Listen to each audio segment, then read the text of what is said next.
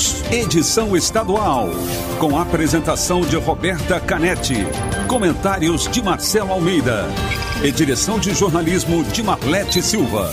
T-News. T-News. Oferecimento Alimentos Caldo Bom. Hashtag Cinquentou. Uma festa de sabor e novidades para comemorar os 50 anos da Caldo Bom. E Farmácias Nissei. Nissei por perto. Com as melhores ofertas para você.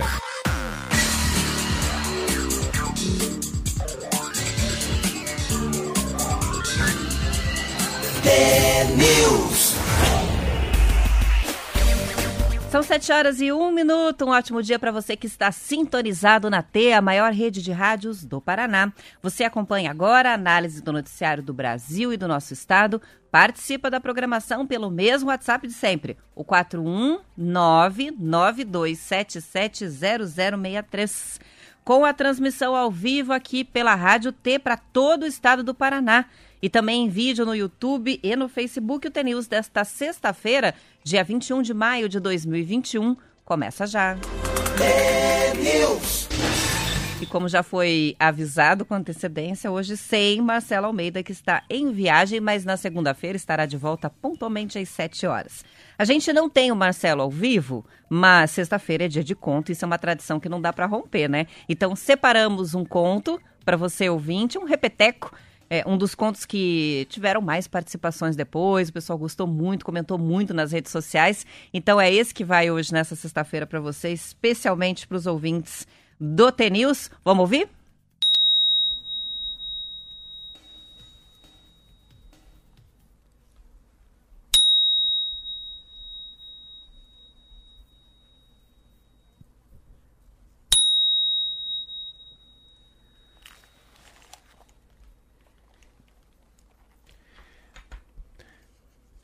Em um aeroporto, havia um pai e sua filha. Eles estavam em seus últimos momentos juntos. A partir, a partida do avião já tinha sido anunciada. Parado perto da porta do embarque, o pai disse para a filha: Filha, filha, filha, eu te amo. Desejo para você o suficiente. A moça respondeu: Pai, seu amor é tudo o que eu precisava. Desejo a você o suficiente também, papai. Se abraçaram, se beijaram e lá foi ela embora. O homem foi se sentar na sala de embarque, muito emocionado. Um rapaz se aproximou dele. Contou que estava bem perto e ouviu a conversa entre ele e a filha. E chegou a se emocionar com o carinho que percebeu entre eles. Então o rapaz disse: Quando vocês estavam despedindo, ouvi o senhor dizer: Eu desejo para você o suficiente. Posso perguntar o que isso significa? O homem começou a sorrir, dar risada e sorria.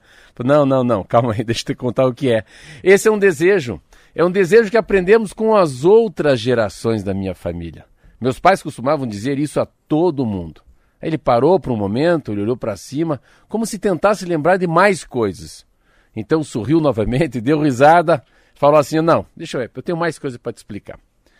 Quando diz, dizemos desejo o suficiente, Queremos que a outra pessoa tenha uma vida repleta de coisas boas, o suficiente para sustentá-la.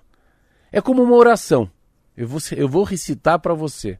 Desejo-lhe o sol suficiente para manter seu ânimo. Desejo-lhe chuva suficiente para você conseguir apreciar o sol. Desejo-lhe felicidade suficiente para manter seu espírito vivo. Desejo-lhe dor suficiente para que as menores alegrias da vida pareçam muito maiores. Desejo-lhe ganho suficiente para satisfazer suas necessidades. Desejo-lhe perda. Desejo-lhe perda suficiente para valorizar tudo que você tem. Desejo, sabe o quê? Oi. Desejo bom dia, o suficiente para você ter a força para passar por cada Deus, porque a Deus também faz parte da vida. Tá aí o conto do Suficiente, que fez tanto sucesso, deixado aqui pelo Marcelo Almeida, é um conto gravado. E eu aproveito que hoje a gente tem conto gravado e que estamos falando sobre essa possibilidade, né? Dá para entrar lá no nosso site, dá para entrar nas redes sociais, ouvir todos os contos, baixar, é compartilhar pelo WhatsApp. E vou levar os ouvintes agora lá para o nosso site, para o desafio do radinho de hoje. Vamos lá tnewsnoar.com.br. Para quem na frente está na frente do celular ou do computador ou do tablet, tnewsnoar.com.br. Ali a gente tem todos os contos do Marcelo Almeida, é, com esses recursos, inclusive, né, de você compartilhar, de você baixar a faixa para poder compartilhar com seus amigos.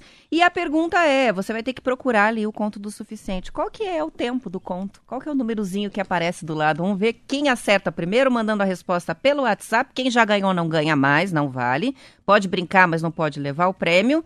Quem não ganhou ainda, participa. 992770063 é o número para sua participação. O primeiro que acertar o tempo certinho que aparece ali no nosso site leva a premiação hoje, que vamos lembrar, né? Tem radinho, tem o livro, tem café especial e uma máscara, que o Marcelo ontem prometeu mandar junto com os kits máscaras é, de proteção da marca que a gente sempre fala aqui, da Lupo, né? Que é uma marca bem legal de máscara. Vamos falar de notícia um pouquinho enquanto vocês participam. A gente vai com as participações até a hora do intervalo e depois do intervalo eu já trago aqui o vencedor do desafio de hoje. A União Química finalizou a produção do primeiro lote da vacina Sputnik V, com ingredientes ativos e tecnologia fornecidos pela Rússia. O imunizante vai ser exportado, pense, para países vizinhos da América do Sul, porque o Brasil ainda não aprovou a vacina para uso aqui.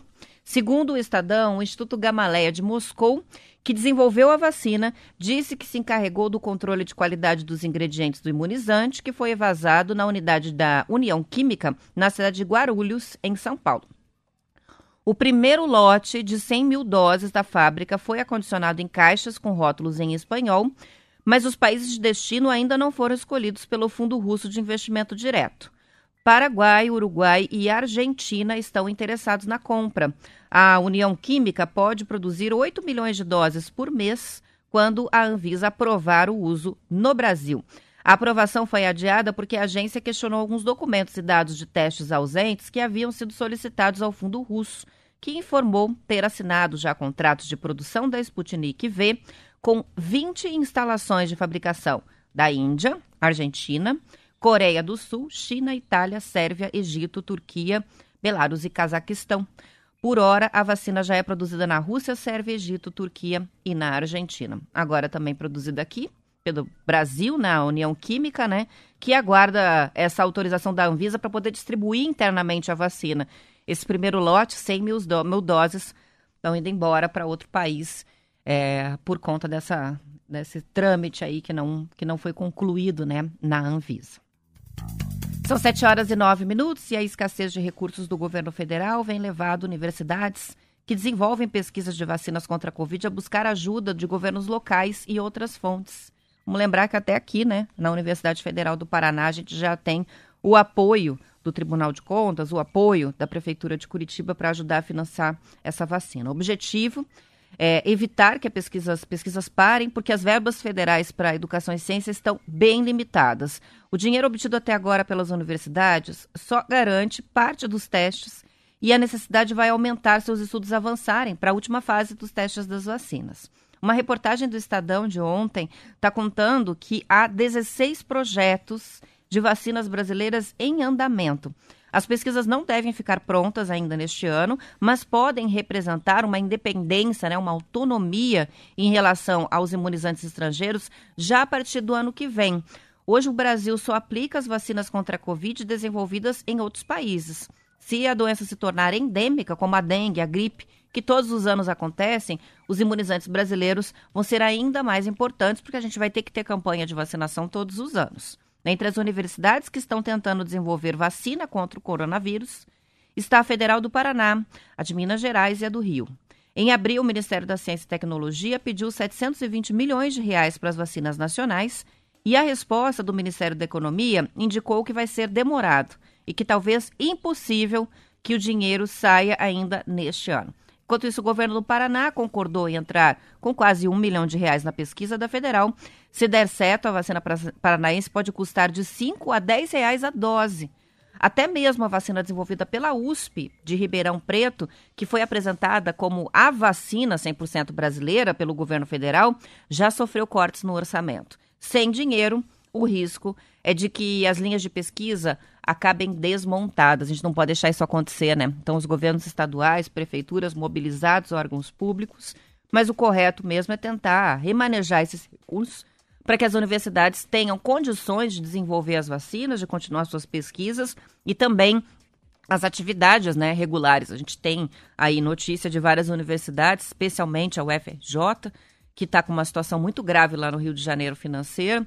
A gente tem declaração do nosso reitor aqui, o Ricardo Marcelo Fonseca, professor é, da Universidade Federal do Paraná, que já disse que se não houver um desbloqueio de parte dos recursos que estão aplicados para a Universidade Federal, a gente não vai ter aulas presenciais na UFPR, porque não há condições por conta desse corte de verbas. Agora, mais do que as aulas, a situação das vacinas que estão sendo desenvolvidas. São sete horas, vamos para intervalo. Na volta tem resultado do desafio do Radinho. bad news.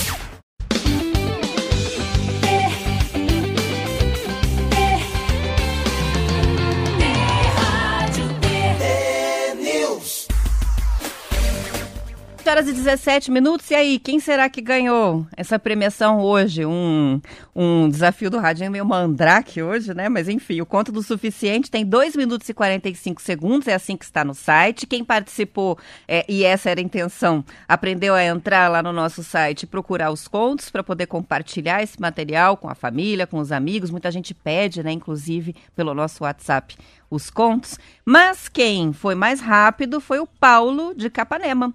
O Paulo acertou por primeiro, 7 horas, 7 minutos, já tinha aqui, 2h45 do Paulo de Capanema. Parabéns, nunca tinha ganhado, participa sempre com a gente, estou vendo o histórico de conversas aqui é, do Paulo no nosso WhatsApp e ele já participou de vários outros desafios e hoje está levando presente. Depois a gente quer foto. A gente quer foto quando chegar os brindes, assim como mandou, chega pra gente hoje. Ah, deixa eu ver quem que é. O William, o William de Curitiba, que recebeu os presentes em casa, mandou foto aqui, recebeu é, livro, recebeu café, recebeu aquele café que o, que o Marcelo mostrou aqui ao vivo pra gente, no canequinho, né? Que você coloca o filtro na hora em cima é, da canequinha, como se fosse um chá quase, né? E prepara na hora. Ele recebeu uma caixinha desse brinde também. Além de brindes da Rádio T que foram juntos. Semana que vem tem mais, com a participação do Marcelo Almeida aqui no desafio. E vamos, antes das notícias, quero registrar algumas participações que chegaram aqui para gente. O Querino de São José dos Pinhais, nosso ouvinte diário, já está tomando um mate ouvindo conto. Ah, também temos a participação do Elivelton, indo trabalhar nas indústrias Clabin, unidade Puma, ouve todos os dias o Tenil, está com a gente hoje também. Adriana, Lucas e Laura de Foz do Iguaçu já estavam aguardando antes do início. Temos a participação da Marinês de Colombo, que adorou o conto de hoje. Ela ainda não tinha ouvido, embora seja um repeteco, ela gostou muito. Cília, mesma coisa. Ela diz, ouvindo esse conto que é maravilhoso, vou te contar, ela diz, Roberta, que eu tenho o suficiente. Que bom, né? A gente tem a participação também da Rosimari, que é de Campo Largo, região metropolitana. Esse conto é lindo, na verdade todos são, só que alguns tocam fundo na gente, como foi o caso do conto do suficiente. Sete horas e 19 minutos. O bom momento da agropecuária e a recuperação de alguns ramos da indústria devem levar o Sul a liderar o crescimento econômico entre as regiões brasileiras neste ano. Segundo economistas ouvidos pelo jornal Valor Econômicos, as regiões Sul e Centro-Oeste serão o destaque de 2021. As duas são beneficiadas pelo bom desempenho da agricultura, que tem impulsionado a renda e o consumo locais. Pelas projeções da consultoria Tendências, o PIB agropecuário do Sul deve ter encolhido 2,4% em 2020 por causa da seca, que foi muito prejudicial aos agricultores gaúchos, principalmente. Para 2021, porém, o, a tendência vê o PIB agro brasileiro repetindo o crescimento de 2% do ano anterior, enquanto o Sul pode crescer até 8%. Boa notícia aqui para os agricultores, para o Paraná em geral, sobre esse destaque é, do desempenho do nosso estado na economia este ano. Ah, são 7 horas e 20 minutos e a BRF, uma das maiores empresas de alimentos do Paraná, escolheu a cidade de Toledo, no Paraná, para implementar uma inovação a entrega de cargas por drone aos produtores integrados. Olha que legal. De acordo com a reportagem da Gazeta do Povo, a companhia anunciou que teve sucesso na primeira tentativa de entrega pro segmento agroindustrial com o envio de material genético via drone a uma fazenda de suínos na oeste do Paraná. A empresa usou dois drones com capacidade de transporte de 2 a 5 quilos e uma autonomia de voo de 2,5 km a 50 quilômetros. De acordo com a BRF, a expectativa é desenvolver a tecnologia para que a empresa use em voos mais longos e com cobertura de áreas maiores. Bem legal, né? Agora, como é que vai ser a organização desse tráfego aéreo, a hora que todo mundo começar a usar drone no agronegócio, quero ver. O teste da BRF está feito, vai ser implantado é, aos poucos, né? Mas que já teve sucesso aí com essa primeira entrega feita na cidade de Toledo. Quem que assistiu ontem o depoimento do ex-ministro Eduardo Pazuello na CPI da Covid, né? Foi a sequência de um depoimento que começou no dia anterior, que precisou ser parado, foi das nove até as quatro da tarde, e ontem retomado. E ele reforçou as acusações de omissão do governo federal para enfrentar o colapso no sistema de saúde no Amazonas. Não ajudou muito, não. Segundo a Folha de São Paulo, o presidente da comissão, Omar Aziz, solicitou que um relatório parcial das investigações da CPI seja concluído pelo relator, o senador Renan Calheiros, que apontou ontem 14 inconsistências ou mentiras mesmo nas falas do Pazuello nos dois dias de depoimentos. Depois de dizer, entre outras coisas, que Manaus só ficou sem oxigênio por três dias, ontem Pazuello afirmou que o governador do Amazonas negou a necessidade de intervenção federal na saúde do Estado numa reunião ministerial, inclusive com a presença do presidente Jair Bolsonaro. O governo do Amazonas reagiu, afirmou que nunca dispensou qualquer tipo de ajuda relacionada ao enfrentamento da Covid. A CPI da Covid, vamos lembrar, está investigando ações e omissões do governo na pandemia, não apenas do governo federal. É uma comissão formada por 11 senadores que tem prazo de 90 dias, prorrogável, lógico, né? E o relatório final vai ser encaminhado ao Ministério Público para eventuais criminalizações. Com relação à CPI da Covid, essa tem atraído bastante atenção da população, é um dos assuntos mais comentados diariamente, né, a cada sessão, especialmente nas redes sociais. E além da boa audiência de pessoas que acompanham a sessão ao vivo, o trabalho da comissão também está virando um prato cheio para os humoristas. Ontem, o Marcelo Adnet quebrou a internet com uma live muito engraçada no Instagram, narrando a CPI da Covid, com a tela ali é, da TV ligada e ele narrando como se fosse o Galvão Bueno. Ele fez a primeira brincadeira já no depoimento do Ernesto Araújo, do ex-chanceler. Ontem foi a vez do Pazuello. E eu separei um trechinho aqui para a gente ouvir. Aí o árbitro Omar Aziz faz ponderações ali, ameaça dar um cartão amarelo, Pazuello em postura militar. Altaneiro. Você vê aí o Omar Aziz. Tá certo, árbitro. Zé Roberto Wright. O árbitro, pronto, está certo. O Omar Aziz também. Calma os participantes já. O, o Pepe Tranque, o, o Paulo Eu, que é flamenguista também. Um grande abraço. E tem o habeas corpus, mesmo com o habeas corpus, claro, né? Se ele está falando do lance, então não para a oposição. Belar o bolão, dois bolão. Aí o Roberto Wright, que voltou só para dar esse depoimento. Ele que é um juiz em tempos de crise. Aí a elegância de Omar dos Santos Cabral Pereira Aziz. Ele nasceu em Itaperuna, no norte do estado do Rio de Janeiro, em 1949, numa tarde de 5 de agosto, filho de imigrantes libaneses. Eu inventei todas essas informações. Os trejeitos são muito parecidos, né, com o Galvão Bueno. Bom, ontem esse é um vídeo, na verdade, né? Não é só um áudio, é um vídeo que tem, mas enfim, o fundo é só a tela do depoimento ontem do Pazuello com a brincadeira do Adnet. Tem ouvinte que não gostou aqui. Tem gente que está reclamando, não gostou. O Renê achou, não achou legal o áudio, não achou legal a brincadeira do Adnet. Eu gosto do Adnet, acho ele muito engraçado. Mas enfim, tá aí a zoação, muita gente está acompanhando, chama atenção, né? Esse destaque que a CPI está tendo, pessoal muito envolvido com a política ultimamente, está dando uh, bastante audiência para a CPI da Covid. Vamos falar um pouquinho de futebol? O Operário, Londrina e FC Cascavel estão classificados para as semifinais do Campeonato Paranaense. A quarta vaga vai ser decidida entre o Paraná Clube e o Atlético. As partidas de ida e volta ainda não têm data marcada. O porquê, né? Vamos lembrar, o Atlético entrou na Justiça Desportiva para que fosse respeitado o intervalo de 66 horas entre partidas de futebol e conseguiu uma liminar adiando. Com isso, as partidas foram adiadas por tempo indeterminado e a Federação Paranaense de Futebol pretendia marcar o primeiro clássico já para o sábado, na Vila Capanema. Mas o que, que acontece? A Prefeitura publicou um decreto que proíbe jogos de futebol nos finais de semana.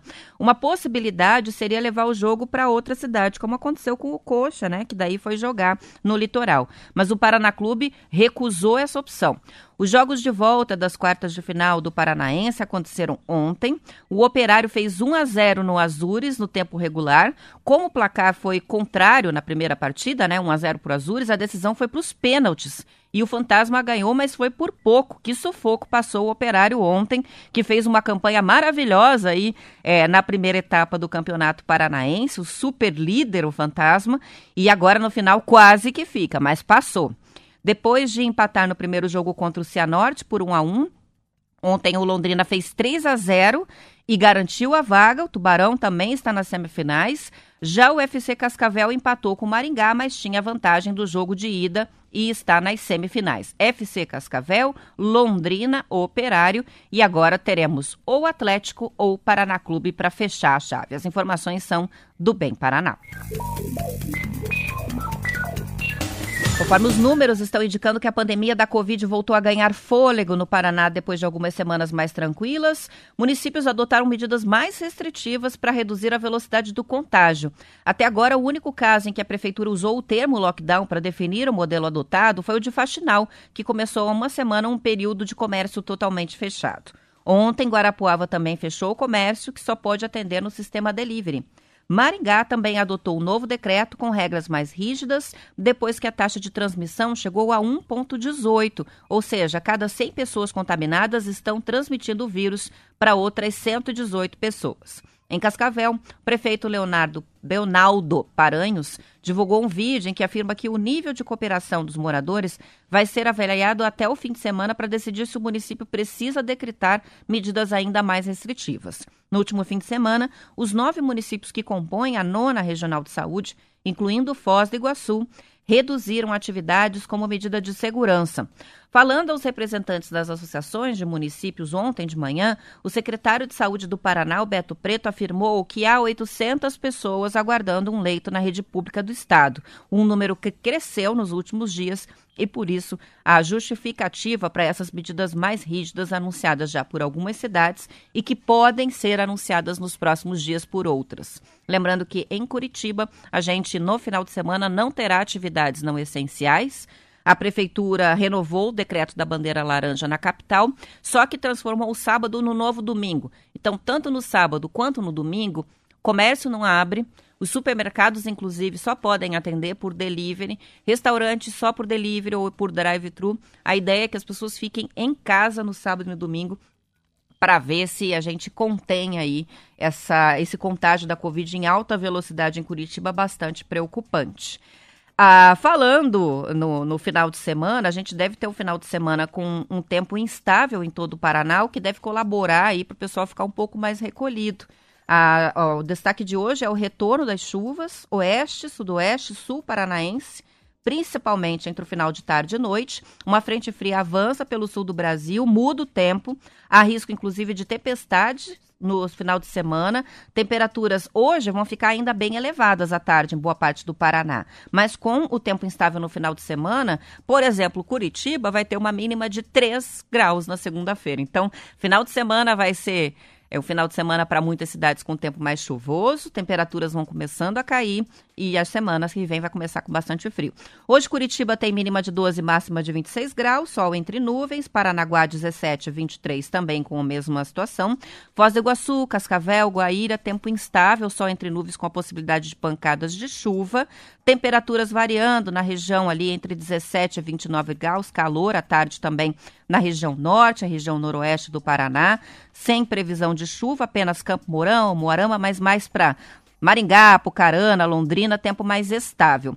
E no sul, temperaturas ficam oscilando ali entre 9 graus, 28, 29 graus, Francisco Beltrão, Pato Branco, Neão da Vitória, parecido com a situação é, do oeste com relação a essa instabilidade mais para o fim da tarde. Chega, né? São 7 horas e 30 e quase 31 minutos. A gente vai para o intervalo. Na volta tem noticiário local. Para os que ficam, ótimo fim de semana e até segunda-feira. E aos demais, a gente continua até às 8 horas.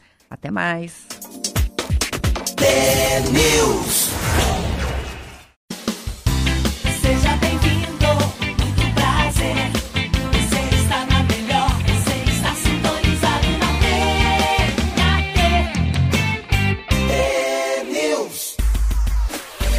São 7 horas e 35 minutos. Estava dando uma olhada aqui no chat do YouTube, muitas participações que chegam. Tá aqui com a gente a Yasmin, o Geraldo, Lucas de Mangueirinha, Laura participa também, o César de Campo Mourão, Maurício Paranacite, o Claudião de Maringá, Sueli, também tem participação do Antônio dos Reis, a Ana Cândida, que é de Itambaracá, também no estado do do Paraná.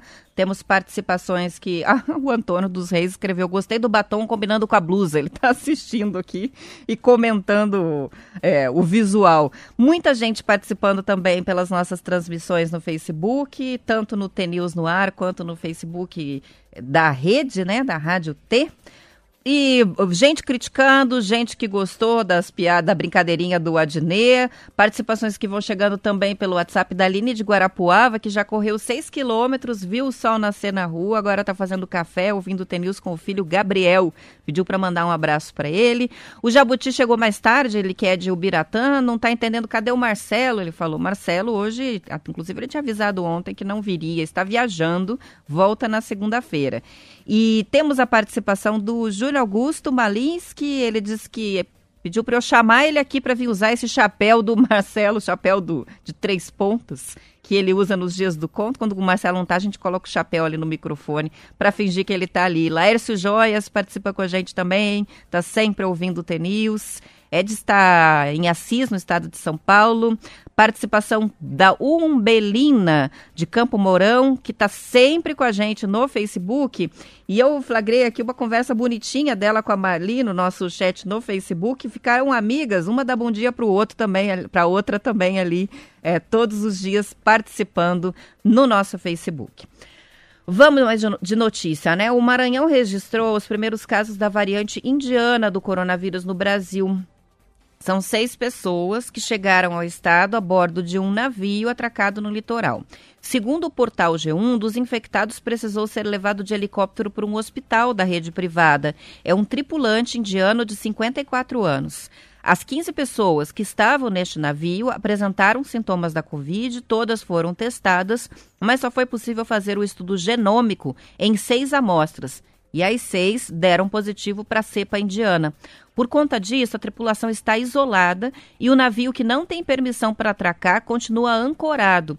As 100 pessoas que tiveram contato com os infectados vão ser testadas, acompanhadas e isoladas. De acordo com a Organização Mundial da Saúde, essa variante está sendo classificada como um tipo digno de preocupação global.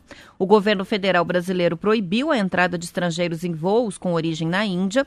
A decisão atende recomendação da Anvisa porque considera os sucessivos recordes de casos e mortes pela Covid na Índia, né? A variante indiana, a B1617, tem três versões com pequenas diferenças descobertas entre outubro e dezembro de 2020. Cada uma ganhou um nome, né? Então ficou B 1 617 1, daí B1 617 2 e B1 617 3. As três versões apresentam mutações importantes nos genes que codificam a tal da espícula, é a proteína que fica na superfície do vírus e que é responsável por se conectar aos receptores das células humanas, dando início à infecção. Só que até o momento, os cientistas ainda não conseguiram estabelecer qual é a velocidade de transmissão dessa nova variante dessa nova cepa, nem se ela é mais transmissível ou menos, nem se está relacionada a quadros mais graves. É uma cepa ainda em estudo.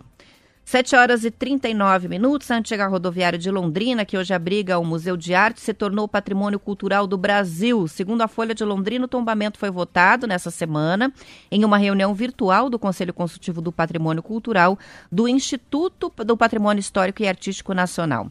Agora, o edifício vai ser inscrito no Livro do Tombo das Belas Artes, que inclui cidades urbanas brasileiras, como o Teatro Amazonas, em Manaus, e as igrejas históricas de Minas Gerais. A antiga rodoviária é o primeiro bem reconhecido como patrimônio cultural na região do Paraná chamada, chamada de Norte Novo.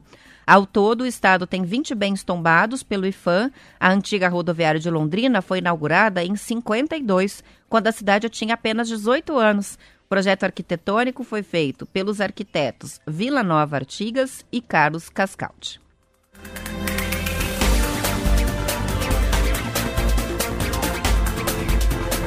Uma reportagem interessante do G1 de ontem que mostra o impacto da pandemia nos restaurantes localizados nas regiões das grandes cidades que têm concentração de escritórios especializados, restaurantes em servir refeições rápidas para quem? Para quem almoça fora nos dias de semana. Com a adoção do home office, a queda no movimento desses restaurantes por quilo ou self-service levou muitos empresários à falência. Segundo a Abrazel, que é a Associação Brasileira de Bares e Restaurantes, antes da pandemia eram 200 mil restaurantes deste tipo em todo o país. Agora, a estimativa é de que o número tenha sido reduzido para 120 mil, ou seja, 80 mil estabelecimentos do gênero deixaram de existir nesta pandemia. O setor de bares e restaurantes tem sido dos mais atingidos pela pandemia. A associação estima que 335 mil bares e restaurantes já encerraram as atividades em definitivo no país considerando todos os segmentos, né, com uma extinção de 1 milhão e 300 mil postos de trabalho no setor. Com a permanência do home office, incertezas em torno da reabertura total da economia, o movimento de devoluções de imóveis ou da redução da área de escritórios nos grandes centros urbanos está em alta. Um levantamento da consultoria JLL, que monitora o mercado imobiliário, mostra que a chamada taxa de vacância, que calcula o percentual de imóveis vazios, voltou a crescer em São Paulo no primeiro trimestre, atingindo 24%, uma tendência aí que se segue no restante do país. A avaliação geral é de que o esvaziamento das áreas comerciais deve permanecer até que a população esteja vacinada e se sinta mais segura para voltar a circular. Mas é praticamente um consenso, segundo o G1, que a tendência é de um modelo híbrido do trabalho, com divisão entre os dias presenciais e os dias em casa. O que acontece? A gente está fazendo isso por necessidade agora, né? Então, muita gente adotou o home office, fechou escritórios, muitos escritórios, inclusive, devolvidos de forma permanente. Vai todo mundo para o trabalho remoto em casa. Em outros ambientes já foi adotado um modelo híbrido para aos pouquinhos e voltando, assim como nas escolas. E o que se descobre é que a produtividade não cai com o sistema híbrido e muitas vezes com o home office. Então, muitas empresas, muitos escritórios vão seguir com esse modelo, mesmo quando a pandemia já não for um problema, né? Virou uma tendência pela comodidade, pelo tempo menor de deslocamento. Muita gente que perdia muito tempo no trânsito percebeu o quanto isso pode ser incorporado ali na rotina, é, deixando ou o dia um pouco mais tranquilo ou a carga horária um pouco maior. É, tirando esse tempo de deslocamento. Em Curitiba, isso é um problema, né? Tempo de deslocamento. Agora, pensa cidades como São Paulo, em que as pessoas, por vezes, perdem uma hora, mais de uma hora no trânsito para fazer o deslocamento de ida para o trabalho. Então é isso, a tendência é essa. Os restaurantes que eram voltados para o atendimento desse tipo de público ou vão ter que se reinventar ou se readequar, porque é difícil que a situação se restabeleça 100%, mesmo com o fim da pandemia. A gente tem falado né, da situação de Curitiba, bandeira laranja, o agravante aí do crescimento do número de casos e mortes. Curitiba e o restante do Paraná estão incluídos nos alertas feitos por médicos sobre um agravamento da pandemia nas próximas semanas. Com a imunização de idosos praticamente completa e a circulação de novas variantes do coronavírus, a fase tende a ser mais complicada para as faixas etárias mais jovens. Ao portal Plural, o infectologista do Hospital de Clínicas da Federal, Bernardo Almeida Monte Sante, disse que a próxima onda vai ser a mais pesada de todas. O prognóstico se baseia nos números, dados extraídos dos boletins diários da Secretaria de Saúde, que mostram que na primeira semana de abril houve 12.945 confirmações de exames tipo RT-PCR. Na última semana do mês, os registros de novos casos chegaram a 21.886. Como consequência, a taxa de transmissibilidade, que indica para quantas pessoas um contaminado é capaz de transmitir o vírus, essa taxa também subiu. Ela foi de 0,94 em 30 de abril para 1,12 nessa semana, que é a segunda maior dos estados brasileiros. Nos últimos 15 dias, o número de pacientes com coronavírus esperando por internação no sistema público de saúde aumentou de 277 em 2 de maio para 689 no dia 18. O sanitarista Gilberto Martim Berg, que é professor da Escola de Medicina da PUC Paraná, conta que os pacientes mais jovens tendem a ficar mais tempo internados. O Marcelo sempre comenta isso aqui, né? O tempo maior na UTI que aumenta a sobrecarga nos hospitais, porque são mais resistentes mesmo os mais jovens, né? Então, o organismo luta por mais tempo contra a Covid, vai, vai resistindo por mais tempo. E aí as UTIs, por vezes, ficam ocupadas um paciente lá que está dois meses, há 45 dias, né? Muito tempo. Segundo Berg, a falta de um planejamento nacional unificado do combate à pandemia está dificultando a adesão da população às medidas de enfrentamento ao coronavírus, o que tem tornado cada vez mais difícil a reversão da crise. Porque cada vez que os números de casos é, aumentam, é mais difícil convencer as pessoas a ficarem em casa, porque já é muito tempo, está todo mundo muito desgastado, cansado, exausto, né? Do isolamento, das medidas restritivas. Então a gente vê que as bandeiras mudam, a gente tem prefeituras aí decretando espécies de lockdown e mesmo assim tem movimento nas ruas. Então as pessoas estão driblando muito porque já não aguentam mais as medidas restritivas e aí fica mais complicado de, de controlar né, esse crescimento da pandemia nessa nova etapa. São 7 horas e 46 minutos. Vamos fazer um intervalo rapidinho e a gente já volta.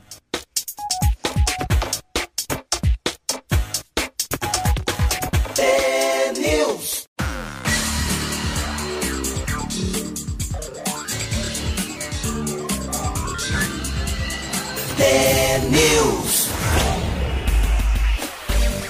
São 7 horas e 48 minutos. Virou uma discussão aqui se é engraçado ou não é engraçado Marcelo Adnet na, narrando a CPI da Covid como se fosse o Galvão Bueno. Alguns defendendo, outros criticando. O Aramis não gosta. Não foi o Aramis ou foi o Aramis que não gosta foi o Aramis, não gosta do Marcelo Adnet. Já a Márcia participa com a gente aqui no chat. Esse Adnet é o máximo, porque aguentar esses acontecimentos só rindo, diz a Márcia, que é de Guaíra e está com a gente aqui na transmissão pelo YouTube. Vamos falar sobre futebol agora, mas não é sobre jogo, é sobre multa. Olha só, a prefeitura multou o Atlético Paranaense em 100 mil reais pela realização do jogo contra o Melgar do Peru na Arena da Baixada, pela Copa Sul-Americana. A partida aconteceu na noite de quarta-feira. Um auto de infração foi lavrado pelo descumprimento do decreto municipal, que, entre outras medidas para enfrentamento da Covid, suspende a circulação de pessoas no período de 21 horas até as 5 da manhã. É o nosso toque de recolher. A Prefeitura de Curitiba destaca que o clube foi comunicado prévia e formalmente sobre a proibição da atividade fora do horário estabelecido estabelecido no decreto. O jogo foi tarde, né? O Atlético Paranaense venceu Melgar por 1 a 0 pela quinta e penúltima rodada da fase de grupos da Sul-Americana. Com o resultado, o grupo D ficou com a seguinte classificação: Atlético 12 pontos, Melgar 9, Alcas 6 e Metropolitanos 3. Só o primeiro colocado passa de fase e o Atlético tem boas chances. Então tá aí, multa de 100 mil reais. E apesar desse mesmo decreto que eu acabei de falar da bandeira laranja, a Polícia Federal confirmou a aplicação de provas do concurso público marcado para o próximo domingo em Curitiba. Segundo o Bem Paraná, o concurso com 1.500 vagas está mantido em todos os locais de prova do Brasil. Questionada pela reportagem do Bem Paraná, a Prefeitura de Curitiba reiterou que a realização de concursos e processos seletivos está suspensa na cidade e que quem descumprir o decreto fica passível de fiscalização e penalização de acordo com a lei municipal. Ou seja, se a prova acontecer, a Polícia Federal vai receber multa da Prefeitura de Curitiba. A Defensoria Pública da União entrou ontem com uma ação popular que pede o adiamento das provas, então ainda há o risco de uma liminar aí de última hora. O domingo também é o primeiro dia de provas do vestibular 2020 da UEM, a Universidade Estadual de Maringá, e os candidatos que estavam inscritos para fazer as provas em Curitiba tiveram os ensalamentos transferidos para Ponta Grossa nessa semana, também de última hora. São mais de 1.900 estudantes que agora vão precisar se deslocar até Ponta Grossa, também na segunda-feira, segundo o dia de provas da instituição. Em fevereiro, um concurso da Polícia Civil, vamos lembrar, foi cancelado de última hora, prejudicou cerca de 100 mil candidatos inscritos para a prova, vários, inclusive, que vieram de outros estados, gastaram com inscrição, com o deslocamento, com o hotel e não puderam fazer a prova com esse cancelamento, que deu uma OBO lá no núcleo de concursos da Federal, inclusive com afastamento da pessoa responsável pelas provas. Mas, enfim, temos o concurso confirmado da Polícia Federal no domingo em Curitiba. É bem provável que muita gente venha de outras cidades, sim, não só do Paraná, talvez cidades vizinhas de outros estados. E a gente tem que ficar de olho, porque tem um pedido de eliminar aí para ser julgado da Defensoria Pública da União e no plantão do final de semana, ou hoje, ou no final de semana, pode sair alguma decisão de última hora. Então, aos candidatos, atenção com relação a esse concurso.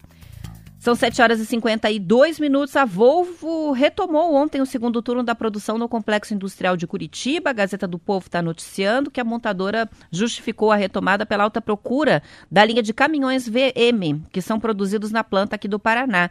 No ano passado, indica a empresa, a linha teve 24% de alta nos emplacamentos e em 2021 segue com essa demanda alta.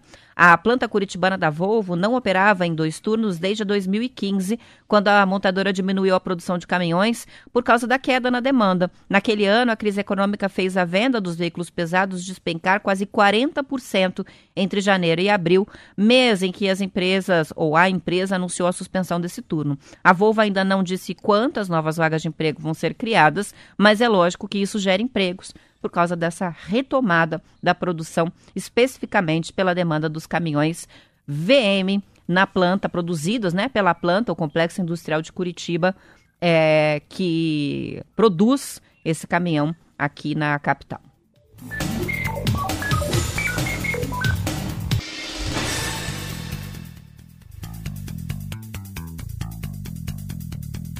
A pandemia tem trazido um legado positivo para Curitiba, acreditem ou não. A prefeitura anunciou investimentos em calçadas com alargamento e obras de acessibilidade em pelo menos 32 trechos de ruas. Em entrevista ao boletim O Expresso, a superintendente de trânsito da capital, Rosângela Batistella, disse que a pandemia fez a administração pública ver a importância das calçadas e de melhorar a mobilidade pedestres. Segundo ela, com mais gente evitando os ônibus por motivos sanitários, aumentou a circulação de pessoas nas ruas de ciclistas também, o que tem sido, aliás, não uma tendência de Curitiba, mas uma tendência mundial. A ideia por trás de investir em calçadas é favorecer a mobilidade urbana com sustentabilidade, já que se andar pela cidade fica melhor, menos carros circulam pelas ruas. No plano de obras de Curitiba, o centro é a região que mais concentra obras, mas também aparecem bairros como o Sítio Cercado, Bacaxeri e a SIC, Cidade Industrial de Curitiba. Segundo a prefeitura, o que determinou a escolha foi o fluxo de pessoas. Por isso, ruas localizadas no centro de bairros, como a Isaac Ferreira da Cruz, no Sítio Cercado, ou a Erasto Guetner do Bacaxeri, aparecem nessa lista. Trechos como a Avenida 7 de Setembro, perto do Mercado Municipal, e a Emiliano Perneta no centro, vão ser alargados. Entre as obras, já com licitação autorizada, o maior trecho fica na Avenida Batel, com 1 km e 400 metros de novas calçadas. De acordo com a Prefeitura, o projeto já estava pronto desde a gestão anterior, que chegou a iniciar a reforma das calçadas de uma única quadra na Avenida Batel. Além das calçadas, também há planos para implantação de ciclofaixas e ciclovias na SIC e no Campo Comprido. As obras foram incluídas no mesmo pacote de financiamento da Caixa. O que não há ainda é prazo para a conclusão dessas obras. A maior parte ainda está em fase de projeto executivo de engenharia viária. Uh, calçadas, né? É um tema bem complicado, porque a responsabilidade pela manutenção das, das calçadas é do proprietário é, do imóvel que fica ali na, na frente, né? Daquela calçada ou atrás daquela calçada. E muita gente não faz essa manutenção. Inclusive, algumas construções avançam sobre o passeio, e aí a dificuldade do pedestre de passar por aquele trecho, ou colocam vaga de garagem que não pode, ou então jardim, ou avançam com um pedaço da propriedade mesmo, né? Ou não fazem a manutenção da calçada, não fazem a poda ali, não fazem o corte de grama e as pessoas não conseguem usar o espaço. É muito comum, não só em Curitiba, em qualquer cidade, mas é uma discussão complicada, porque não havendo recurso, a prefeitura tem que entrar em ação e nas áreas de maior fluxo de pessoas fazer sim é, a manutenção dessas calçadas para tornar viável, é, confortável, cômodo e principalmente seguro é, esse fluxo de pedestres. Agora, a, o andar a pé, né? durante a pandemia, como mudou o perfil. A gente anda pelas ruas de Curitiba e, e vê esse, a quantidade de ciclistas, a quantidade de pessoas usando meios alternativos, até patinetes, panete, bicicletas elétricas, ou até mesmo andando em grupos a pé. É, mudou, isso favorece o comércio local, as pessoas circulando mais próximas de casa, nos bairros, usando os serviços mais regionais. Então, venha calhar, é uma boa notícia aí, é, esse projeto que se volta à melhoria das calçadas para justamente favorecer o transporte alternativo. A gente sabe qual é a dificuldade, né? Ônibus lotados no meio da, da pandemia. A Vanessa participa com a gente, disse que quer saber o resultado do desafio do Radinho, porque ela estava carpindo um pouco lá fora e acabou perdendo. Quem foi que ganhou? Quem ganhou não foi mulher. Ela perguntou se foi uma mulher, não. Foi o Paulo de Capanema que ganhou hoje o desafio do Radinho.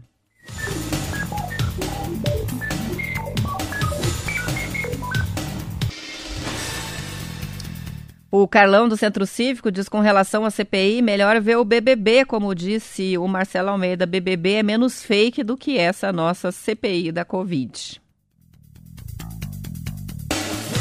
E tem ouvinte contando o seguinte, o Jorge, né, que em Faxinal, embora tenham feito um anúncio de lockdown, não teve lockdown não, que o comércio está funcionando normalmente, diz o Jorge. A gente tem que apurar isso aí, Jorge. O que será que aconteceu? Porque a gente deu aqui o anúncio que foi feito pelo prefeito de Faxinal, né? Pela prefeitura de que haveria o lockdown, mas ele está contando para a gente que não, que está funcionando o comércio. São 7 horas e 57 minutos. O governo do estado está destinando cerca de um milhão de reais para sete projetos de pesquisa já selecionados que focam na relação entre a saúde animal, a saúde humana e o meio ambiente. Os recursos vêm da Fundação Araucária. As linhas temáticas das pesquisas envolvem a gestão populacional de cães e gatos no Paraná, análise de risco de doenças para a vida selvagem, o manejo populacional de cães e gatos em ilhas, a castração dos animais, maus tratos e violência doméstica e medicina de abrigos e de acumuladores. O secretário estadual de Desenvolvimento Sustentável e do Turismo, Márcio Nunes, lembra que boa parte das doenças que acontecem no mundo estão relacionadas ao contato muito próximo entre o homem e o animal. Não só o contato doméstico, com animais domésticos, mas também com animais silvestres e de criação. Uma das pesquisas que vai receber ajuda financeira propõe o estudo do material genético de novos agentes causadores de doenças através de amostras de sangue de animais de produção e selvagens.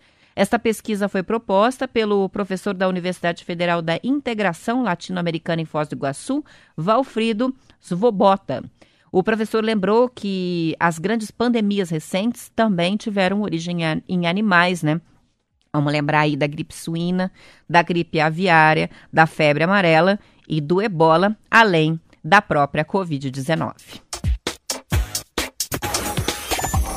7 horas e 59 minutos. A gente vai encerrando o TNews desta sexta-feira. Mais uma semana com muitas participações por aqui.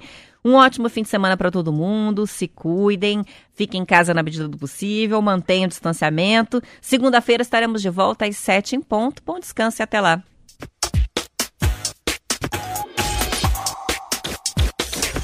TNews.